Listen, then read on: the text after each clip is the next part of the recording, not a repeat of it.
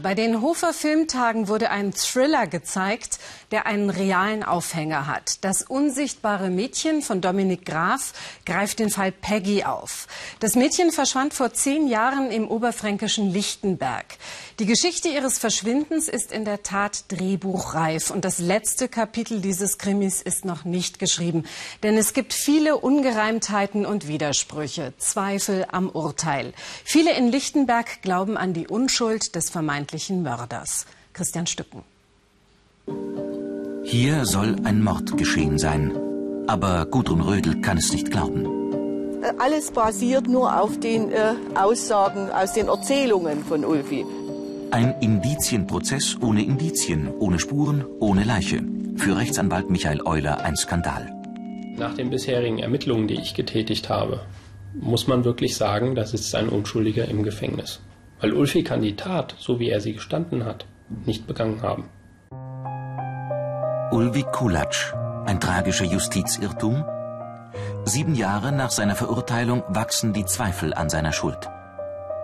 Rückblick.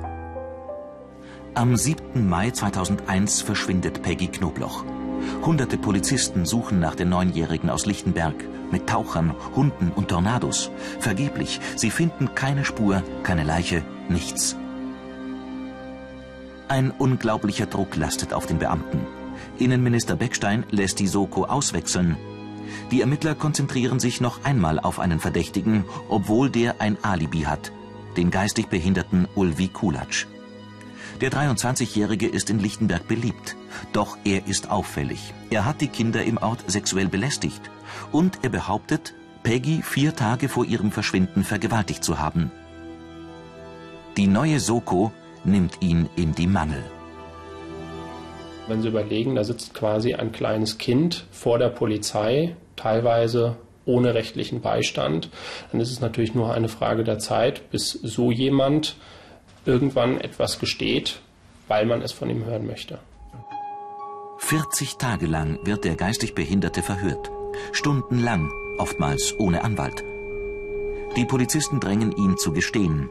Sie versprechen ihm Schokolade und drohen mit Gefängnis. Sie behaupten, Blutflecken von Peggy auf seiner Kleidung gefunden zu haben. Am Ende gesteht Ulvi Kulatsch die Tat.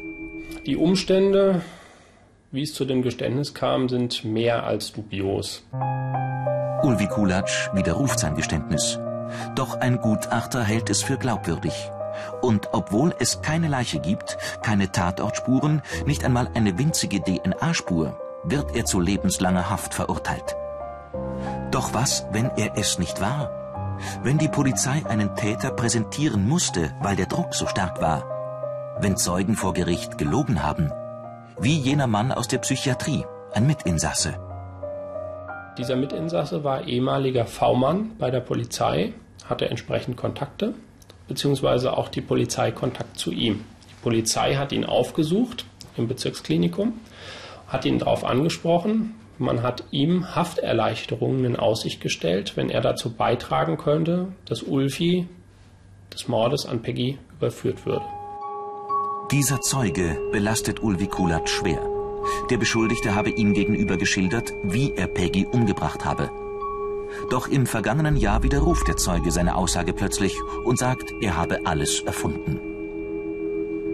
Erfunden und erlogen. Mehr noch, Neue Hinweise verstärken die Zweifel an der Schuld von Ulvi Kulatsch. Was, wenn das Zeitfenster für den Mord überhaupt nicht ausreichte? Es geht um ein paar Minuten, denn nach Auffassung des Gerichts wurde Peggy an jenem Tag zuletzt um 13.15 Uhr gesehen. Ein Mädchen hat sie vom Schulbus aus beobachtet. Sie sieht Peggy wenige Meter vor ihrem Elternhaus. Ulvi, der hier auf Peggy gewartet haben will, ihn sieht sie nicht. Die Zeit 13.15 Uhr wird festgemacht an dem Schulbus. Äh, der Schulbus seit 13.15 Uhr äh, durch Lichtenberg gefahren. Spätestens von 14 Uhr an hatte Ulvi Kulatsch ein Alibi. Er war zum Holzmachen bei Dieter Teichmann. Bleiben 45 Minuten für die Tat. In der Zeit soll Ulvi Kulatsch Peggy eingeholt, getötet und weggeschafft haben. Ein knappes Zeitfenster. Gudrun Rödel hat jetzt Belege, dass der Bus um 13.15 Uhr überhaupt noch nicht in Lichtenberg war. Das bestätigt auch der Fahrer. Er hat dies auch in der Hauptverhandlung ausgesagt, dass er aus irgendwelchen Gründen an dem Tag erst 13.10 Uhr abgefahren ist und somit gegen 13.30 Uhr möglicherweise sogar noch danach in Lichtenberg angekommen ist. Polizei und Gericht ignorieren diese Fakten. Wenn der Bus aber 15 Minuten später als angenommen, also erst gegen 13.30 Uhr in Lichtenberg war, bleiben Ulvi Kulatsch nur noch 30 Minuten, um hinter Peggy herzulaufen und den Mord zu begehen. Kaum zu schaffen. Doch das ist noch nicht alles. Richter und Ermittler glauben auch der Aussage von Dieter Teichmann nicht. Bei ihm war Ulvi Kulatsch am Tag von Peggys Verschwinden zum Holzmachen.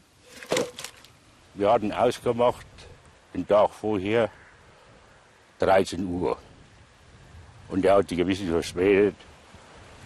Da war es zwischen halb und dreiviertel ungefähr zwei. Also kurz vor dreiviertel kam er da und da habe ich ihm nur gesagt, du bist recht spät dran. Und dann hat er gelacht. Dieter Teichmann schwört Stein und Bein, dass diese Zeit stimmt.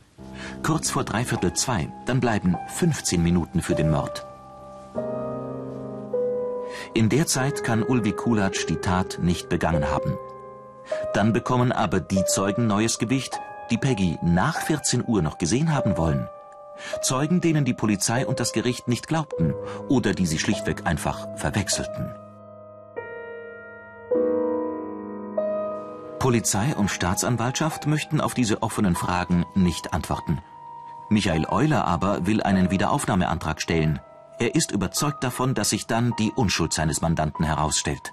Wir haben dann wieder einen Mord ohne Leiche, diesmal wieder ohne Täter, sodass der tatsächliche wahre Täter noch draußen rumläuft. Das Landgericht Bayreuth wird über den Antrag entscheiden. Aber das kann dauern.